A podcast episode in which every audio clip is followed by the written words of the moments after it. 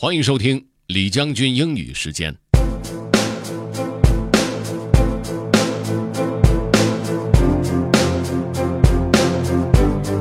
今天和大家分享的内容来自于一篇文章，文章的名字叫做《Thirty Days to Success》。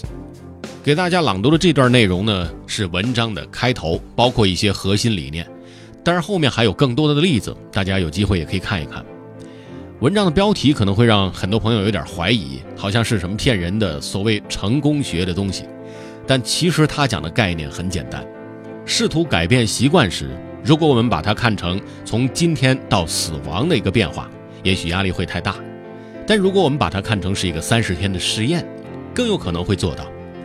而且坚持了三十天，已经过了最难的阶段，三十天之后也可以决定把习惯坚持下去。OK。Let's get started. Have fun. 30 Days to Success by Steve Pavlina.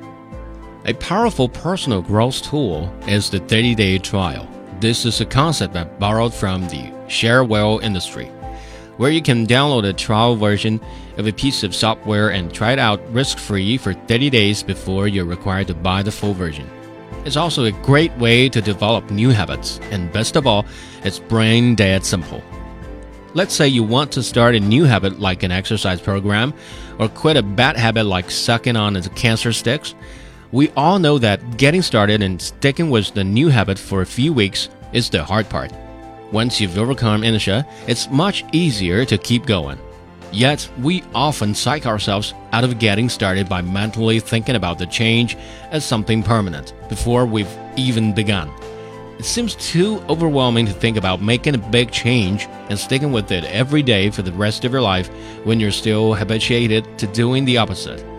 The more you think about the change as something permanent, the more you stay put.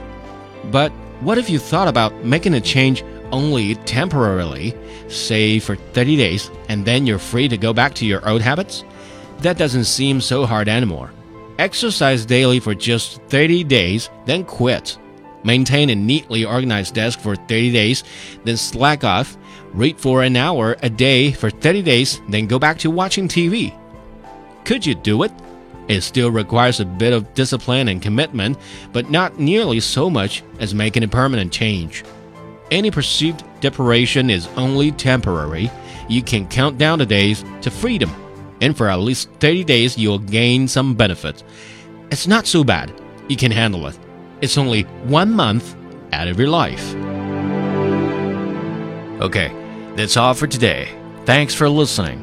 This is General Lee, Li Jiangjun. 明天见。